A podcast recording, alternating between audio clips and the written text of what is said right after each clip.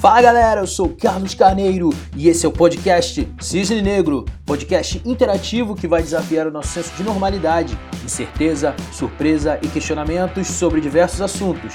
Nova série na área, nós vamos falar sobre como conciliar CLT e empreendedorismo com o engenheiro, professor e empreendedor Ramon Marques.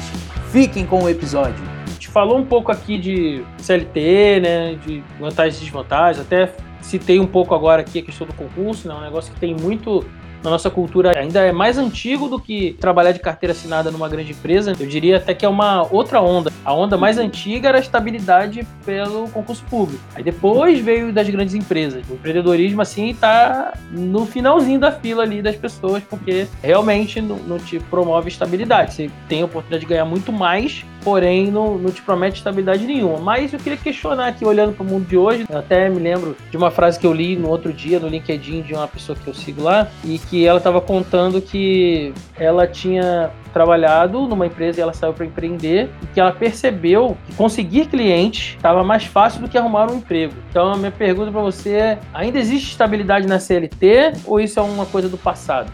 Cara, é, eu acho que que a estabilidade da CLT ela é uma ilusão, né, que a gente tinha no passado e que agora está cada vez mais se mostrando como ilusão. Eu acho que não, não existe porque a gente viu agora na, na pandemia, né? Vem um, vírus aí, acabou. Você acha que está estável, você acha que está numa empresa que está tranquila, está estável, sua, sua posição está lá garantida. É claro que você tem ali a, todos os direitos né, de um trabalhador que tem a CLT, mas, cara, mudou o cenário, já era. Você vai pra rua na hora. A gente tem visto isso desde 2016. Eu vi isso na empresa que eu trabalho, assim, começou lá em 2017, que a crise começou realmente a afetar diretamente a ter corte e acabou. E é corte, vai, faz uma filinha de prioridades lá e vamos embora, vamos cortar custo. Então não existe estabilidade. Você falar que você está estável lá, mas você não sabe, você não tem controle sobre isso. É, é realmente o empreendedorismo não tem estabilidade nenhuma. Só que pelo menos você tem controle. É isso que eu falo. Você tem não o controle de dizer o que, vai acontecer, mas você tem o, o, as rédeas na mão para fazer alguma coisa. Você tem mais, muito mais poder de ação no empreendedorismo. E quando você está na CLT, você tem uma ilusão de estabilidade, mas tem hora que você é totalmente vítima. Você é vítima do contexto, não tem o que você faça.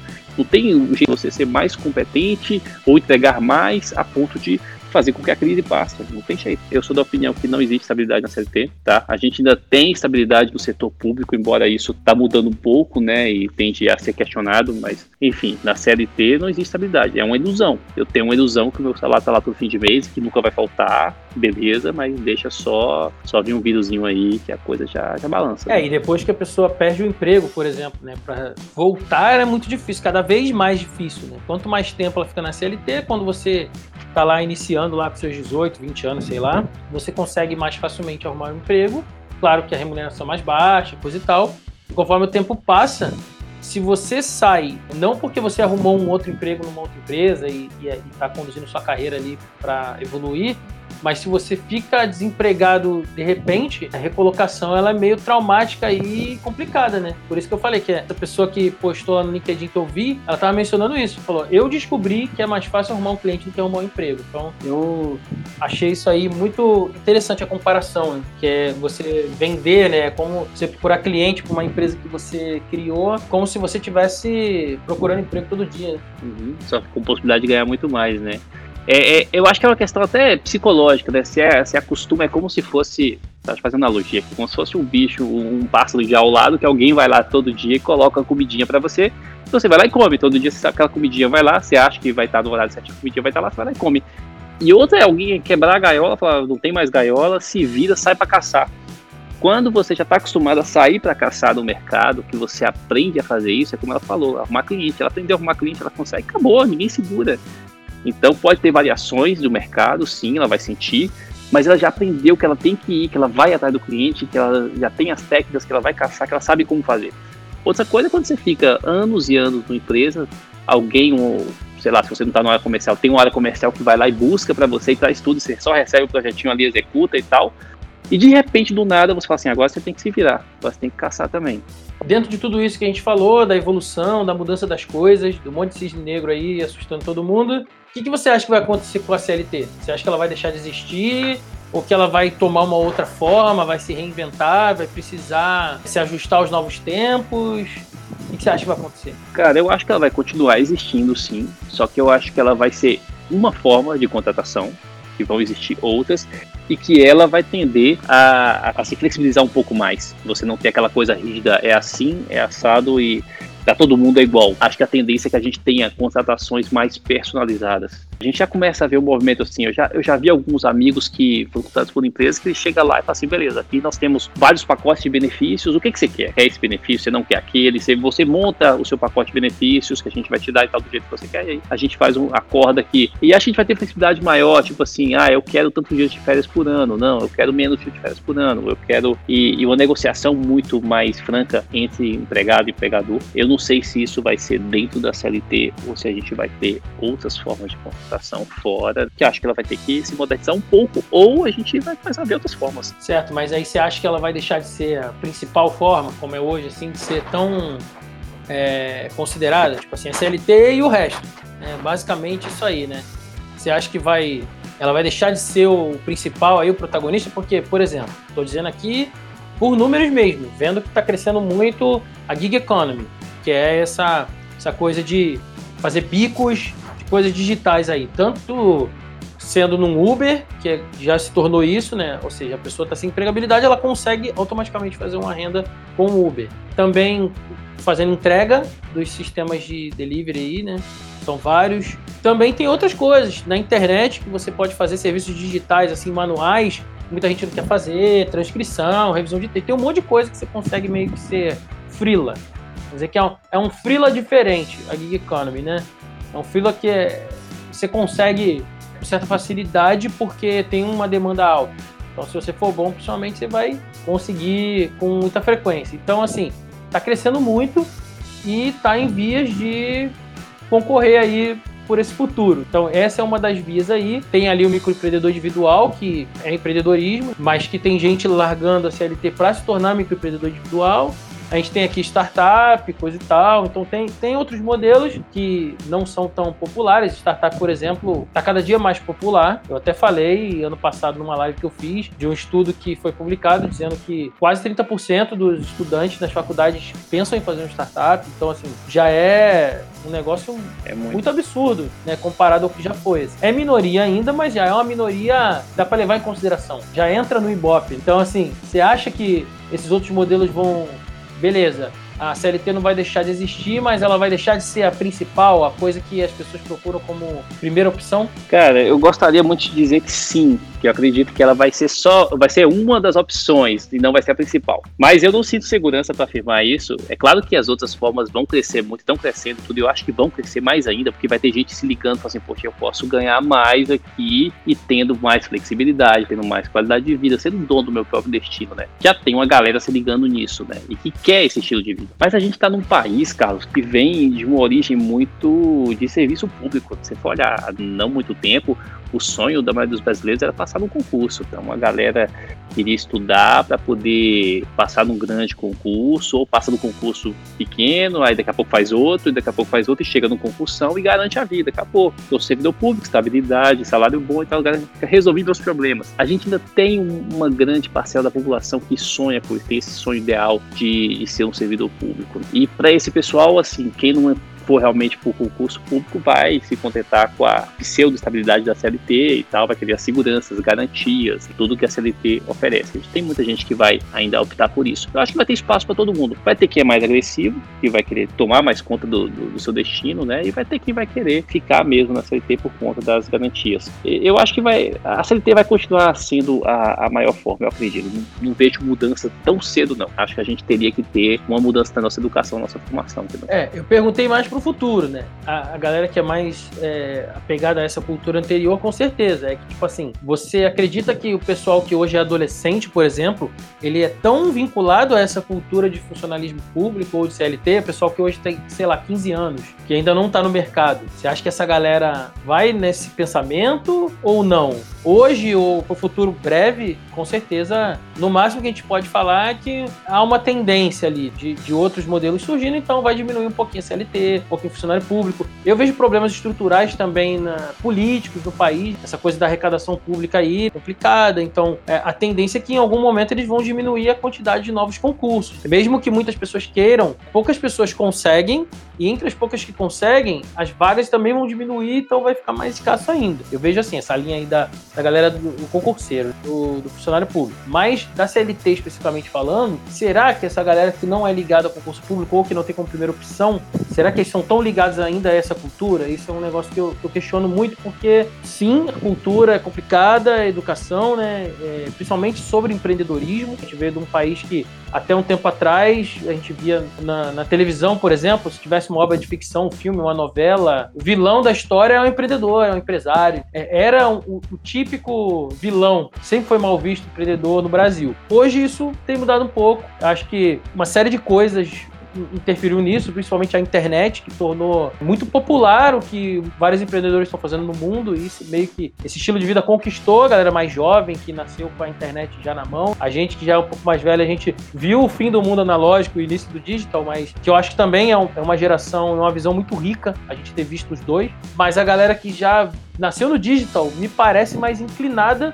Não sei se eles vão escolher, mas me parece mais inclinada em questão de valores, de cultura de vida, eles me parecem mais é, é, simpáticos ao empreendedorismo. Eu digo porque empreendedorismo é muitas vezes empreendedorismo por necessidade, que é diferente do de oportunidade, que é o que a gente geralmente fala aqui quando a gente quer fazer uma startup. Você, por exemplo, está trabalhando numa empresa e ao mesmo tempo empreendendo, você está empreendendo por oportunidade, não por necessidade. Mas que a maior parte das pessoas empreende por necessidade no Brasil. Embora o Brasil é um país super empreendedor ao mesmo tempo. Muitas pessoas fazem um monte de bico, se viram quando fica em extrema necessidade. Não conseguem um emprego, desemprego alto, tudo isso, então elas buscam soluções empreendedoras quando a necessidade é muito forte. Estou aqui só pensando alto, meio que de uma outra ótica, que a galera mais nova me parece mais aderente, cada vez mais, a cada década parece que vem mais gente que prefere o empreendedorismo do que as formas mais convencionais e, de certa forma, a quantidade de, de empreendedor por necessidade diminuindo. Mas torna a dizer, o Brasil é um país super empreendedor, tem muito empreendedorismo no Brasil. Não tem muito empreendedorismo inovador, que é esse que a gente está falando aqui, da startup, dos modelos diferentes, de alta tecnologia. Isso é realmente tem muito pouco no Brasil. Mas o empreendedorismo de base comum tem bastante. É uma cultura meio bipolar, ao mesmo tempo funcionalismo público e ao mesmo tempo muito empreendedor. Não sei como classificar isso muito bem.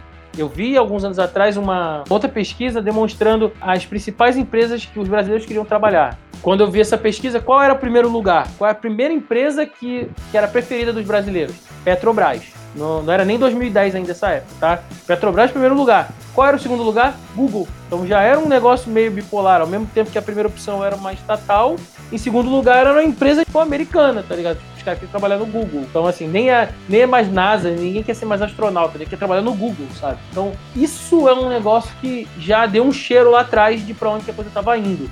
Eu acredito que depois de tudo que aconteceu com a Petrobras, por exemplo, né, hoje talvez o Google tenha passado, ou talvez outras empresas tenham passado o Google. Não sei se, talvez a Apple, talvez a Amazon, não sei como que tá na cabeça da galera as principais empresas. Então, falei muito aqui porque isso que você falou aí da CLT ainda ser o principal, eu meio que tô botando um contraponto aqui, embora eu também tô igual você. Eu não sei acho que o mais provável é que coexista, mas tô tendencioso a achar que nos próximos anos é, é, estilo de vida descentralizado, com a internet influenciando muito, as pessoas sendo mais autodidatas, isso aí vai empurrá-las um pouco mais para o empreendedorismo e talvez as nossas leis, a nossa cultura, o modelo todo do Brasil talvez fique mais mais acessível aí para o empreendedorismo, mais amigável, vamos dizer assim. Uhum. Não, eu concordo com você, Carlos. É, eu pensei muito nos próximos anos, nas próximas décadas, mas é, jogando um pouco mais para frente, pensando nessa galera que tem 14, 15 anos hoje, que tá, que já, essa galera que já nasceu no digital, eu concordo com você. Eu acho que eles têm a tendência mais, eles são mais, mais nômades, mais desapegados, aquela coisa que hoje, hoje não é normal. Você vê, por exemplo, ah, uma pessoa que mora em um país, mas trabalha numa empresa de outro, né? E eu já vi,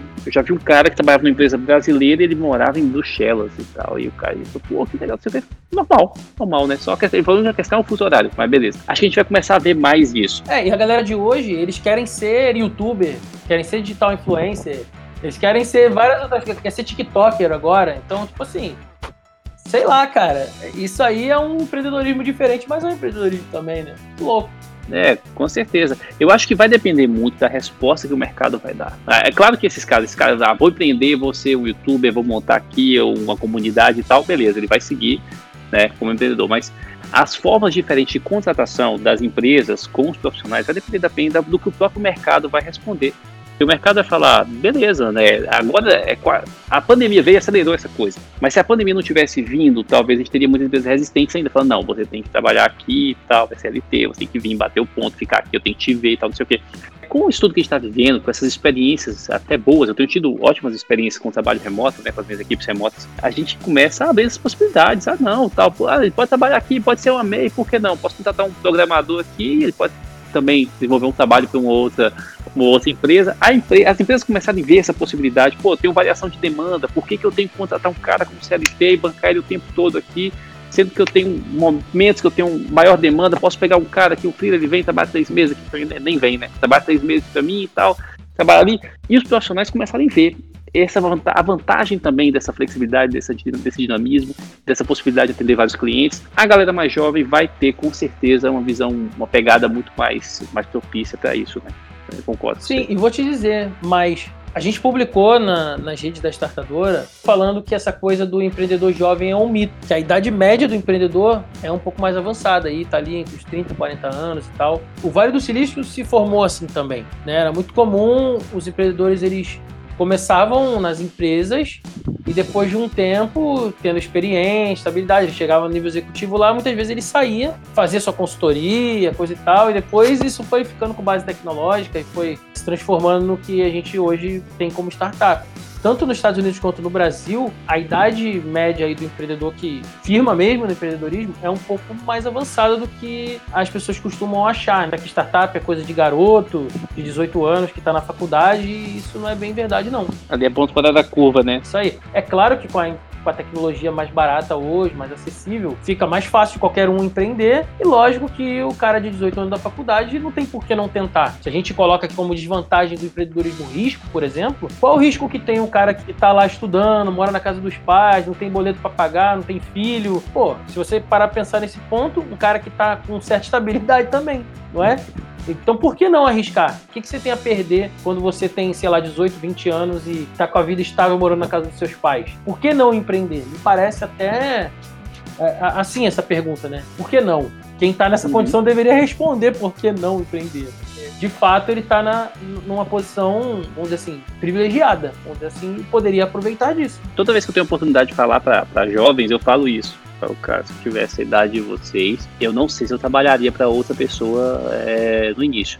É claro que você ganhar um pouco de experiência no início da carreira, trabalhando do lado de alguém que tem mais experiência e tudo, é interessante você ganhar bagagem para aprender. Mas, fala, cara, é exatamente o que você falou, assim, por que não? O que, que, que você tem a perder? Você não tem nada a perder, cara. Então, é, isso aí que você falou me lembrou até uma coisa, que é uma frase que eu vi esses dias do Jorge Paulo Lema.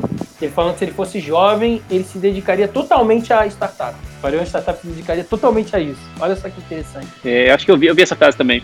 Em relação à questão de concurseiros, né? Tô lá atrás de novo, né? Tô lá atrás, galera. De concurseiro e da questão do empreendedor que acaba sendo um pouquinho mais à frente, né? É, eu, eu sou de concursada, né? Da Prefeitura do Rio. E hoje, quando eu converso com, com a galerinha e falo, ah, o que, vocês vão ser? Ah, minha mãe quer que eu seja professora, Deus me livre, né? Então eles não querem essa, essa linha mais, fazer concurso. Então, algumas, alguns itens, né, algumas profissões, algumas é, é, é carreiras vão também começar a desaparecer né, nessa questão do concurso. Tanto que os concursos agora abrem bem menos vagas do que do que abriu, né? Eu entrei no concurso que tinha 5 mil e tantas vagas. Já vi concurso com 25 mil vagas na Prefeitura do Rio. Então, hoje não abre com 300 vagas. E outra coisa também é sonho de pai e mãe, né? Ah, porque eu queria que meu filho fizesse isso. Eu mesmo já fiz isso. Ele fazia jornalismo, eu terminei a faculdade, por favor. Depois eu olhei e falei, gente, não adianta forçar uma barra, né? E tem uma pessoa que eu conheço, Carlinhos também conhece, que era professor é, da, do fundão, mestre, é, dava aula de, de informática, matemática, para a área de matemática e para a área de engenharia e informática, matemática, engenharia e informática. O filho dele passou para o BNDES e para Petrobras e ficou lá e ele vibrando, feliz da vida. Quando chegou há três anos atrás, ele foi convidado para trabalhar no Spotify e foi embora. Foi uma decisão enorme para ele e o cara tá mega feliz. Pô, cara, e como assim, né? Cara, teu filho trabalhando no Spotify. Não é? E não, porque o cara era engenheiro de perfuratriz de não sei o que lá. E o pai todo feliz porque era Petrobras. E aí o camarada foi e falou, ó, um beijo, tô indo embora. Mas pra Suíça, né? E vou trabalhar no Spotify. Essa coisa do sonho de pai e mãe também estraga muito a carreira. Embora o tema seja sobre sobre CLT e empreendedorismo, acaba unindo. Eu nem cheguei a ser CLT, minha carteira nunca foi assinada, né? porque eu já entrei estatutária, então não sei, nem conheço bem o regime CLT, nunca nem prestei muita atenção nisso, porque eu não precisava ficar levando carteira, entrada em férias, coisas assim. Você vê que muita coisa também é a influência da família, né? Você falando isso, você me lembrou de uma outra coisa que acontece muito. É, muitas pessoas falam comigo sobre isso, as pessoas que estão trabalhando de CLT elas reclamam basicamente da mesma coisa. Já falei isso aqui algumas vezes, em live, vídeo que eu gravei, porque a super verdade continua acontecendo. As pessoas vêm falar que não tem propósito no que elas estão fazendo. E aí eu sempre falo que a inovação, sobretudo a inovação corporativa, que é o que a gente aplica muito aqui na Vortex e tal, é meio que a cura para essa doença chamada falta de propósito aí do mundo corporativo. No caso aí, é provavelmente o que aconteceu com o filho aí do professor, né, que você citou. Porque ele provavelmente não estava vendo propósito daquilo, né? Tipo assim, ah, tô aqui engenheiro de perfuratriz. Cara, tipo, é isso que eu quero pra minha vida? Ficar fazendo buraco no chão? O que que isso contribui pro meu crescimento, para as outras pessoas com quem eu interajo? Tipo, a geração de agora, ela quer esse senso de pertencimento, quer propósito, quer se engajar com as coisas que eles acreditam, entende? É uma coisa, era uma coisa bem traumática, porque quebrar uma broca é absurdamente caro. Você imagina que tenso que é você, você só ser a pessoa que está direcionando o funcionário, que não é você que mexe naquilo. Você direciona, faz um plano para aquela pessoa fazer alguma coisa e se quebrar uma broca daquela, meu Deus do céu, que tragédia. Né? Não, pior não é nem isso. Se der tudo certo que o cara fez, você fez um buraco no chão, entendeu? É verdade, exato. Imagina o que é isso na cabeça de uma pessoa que quer um propósito. É verdade. Certo? Eu conversei com uma pessoa também outro dia que é, que saiu de uma empresa, de uma grande corporate dessa daí, que eu não lembro qual que era, mas é uma dessas que tem um monte de produto no supermercado e coisa e tal. E a pessoa já estava dizendo isso, que, tipo assim, não estava vendo propósito em fazer isso, porque não tinha conexão com isso. Ah, é fazer produto de para as pessoas usarem uma vez ou outra na vida ali, tipo, é isso que, que é meu trabalho, é essa que é minha contribuição. Então, assim, o trabalho hoje é visto como algo que some no conjunto de valores das pessoas. Ela enxerga o trabalho como parte da vida dela, das coisas que ela acredita, das coisas que ela quer realizar, de como ela se enxerga, parte da identidade dela. Não que o trabalho define quem ela é, é que ela define o que o trabalho dela vai ser, entende? E tem muitas pessoas que criticam e falam: não, mas você fica falando, eu sou engenheiro, eu sou administrador, eu sou advogado, como se o trabalho definisse a pessoa. Mas o paradigma que a gente tem agora é invertido. É, é a pessoa que define o que é o trabalho. Exato. É, até o Ramon falou isso, né? Essa honestidade até de, de falar, ó, eu tô aqui, vou, vou abrir uma, uma vou, vou, começar a empreender e tal, mas ao mesmo tempo ter a responsabilidade de estar tá lá codando é, na, na, na, mesinha do lanche do, do avião. É trazer também para dentro de si uma honestidade daquilo que quer chegar, aonde quer chegar, né? Mas no final, no final, dentro dele ali, Ramon, queria até te perguntar, ó, oh, tô dando uma de Carlinhos. É... o que de fato te dá alegria, sabe? Qual, qual dos dois lados, né? Que o Carlinhos falou do problema, te perguntou do problema, né? O que, que tem de ruim e tal, é... e dessa tua experiência, né? Mas a alegria mesmo, sabe? De quando você olha assim, pô, isso aqui eu me amarrei aonde que ficou? Onde que fica? Ah, realmente, sem sombra de dúvidas, né? O coração pulsa mais forte na minha empresa, né? Quando é, é como um filho, né? É como um filho, cara. A gente vê nascer, nasce primeiro o sonho, né? A intenção, e depois começa a crescer, aí você começa a ver os primeiros passos e e começa a ver tomando forma e, e aquele negócio fica maior do que você, né? É como um filho que você bota no mundo e segue, né? E eu falo muito isso com meus sócios, né? Falo assim, a empresa tem que ser maior que a gente. No início, quando a gente começou, assim, a empresa tem que ser maior que a gente. Não é a empresa ser conhecida por nós, é a gente ser conhecida através da empresa. A empresa ela é maior. E ela é a prioridade de tudo, né? Então, assim, com certeza meu coração pulsa muito mais forte quando, quando a minha empresa, eu vejo a minha equipe crescendo, minha, minha equipe se desenvolvendo, vejo a gente é, é, conquistando marcas, né? A empresa crescendo, passando dificuldade, superando e tudo. É com certeza no empreendedorismo. Então, vou aproveitar e pegar um gancho aqui nisso que você falou. Como a gente está falando aqui da CLT e tem toda essa coisa da educação, da cultura, e a gente sabe que as universidades, o sistema educacional, ele, ele veio que se enxerga como sendo o papel deles formar as pessoas que serão os profissionais. Né? Então, por isso que tem esse, essa discussão sobre as profissões do futuro, que será que é, a faculdade que o cara está fazendo agora é o que ele vai trabalhar depois, ou esse modelo já era? Então, eu queria saber a sua visão sobre a educação, nesse o papel da educação na formação profissional, né? Para essa galera CLT, por exemplo, e para o empreendedor também. Como é que você vê o papel da educação formal nisso?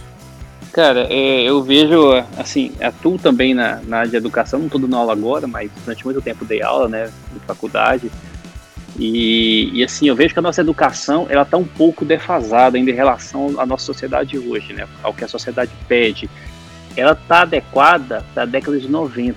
Então, assim, a década de 90, imagine que a, a educação que a gente tem, o modelo que a gente tem hoje no Brasil, é, ele é para formar funcionário.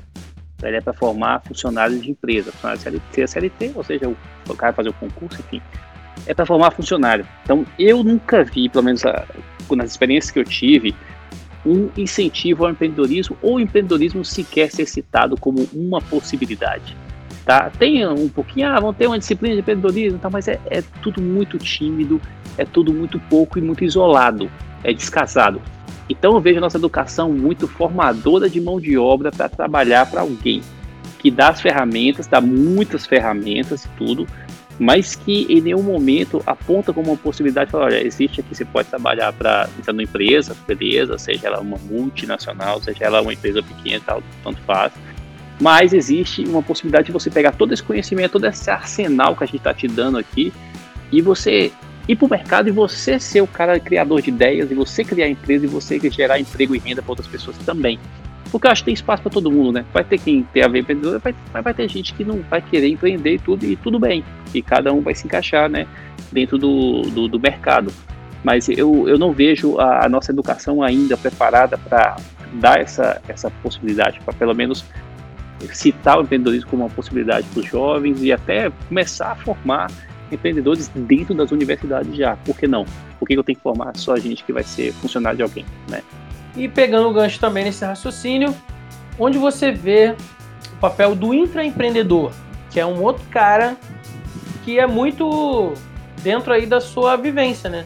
Você tem sua empresa, você é empreendedor, mas você, quando tá lá trabalhando na CLT, você tá sendo um intraempreendedor lá. Você até falou, você, pô, tava trabalhando ali no avião, por exemplo, fazendo coisa da sua própria empresa e às vezes fazendo coisa do trabalho, tipo assim, você leva os dois de boa então, essa figura do intraempreendedor, como que ele se encaixa nessa guerra toda que a gente colocou aqui? Cara, um dos motivos de eu ter ido para o lado do empreendedorismo, acho que foi por conta de uma certa pegada intraempreendedora, claro que eu acho que eu nem conhecia essa palavra na época, mas é, de ficar inventando moda dentro da empresa, né, vamos falar assim, né? E querer mudar as coisas, sugerir mudanças, processos novos, querer, querer mexer naquilo que está quieto, né? Aquilo que a gente, que às vezes inquieta a gente, tá, pô, tá quieto, tá funcionando, mas podia ser melhor. É, pô, tem uma ideia aqui de um produto, vamos criar um produto e tal e não ter um ambiente tão propício para isso, né? Da grande maioria das empresas, é, você não tem ambiente para isso. Você chegar com sua ideia, falar, pô, tô com uma ideia aqui que eu acho que vai estourar, ou a gente podia pegar isso, criar um produto assim, não tem no mercado, tem uma, tem uma lacuna e tal,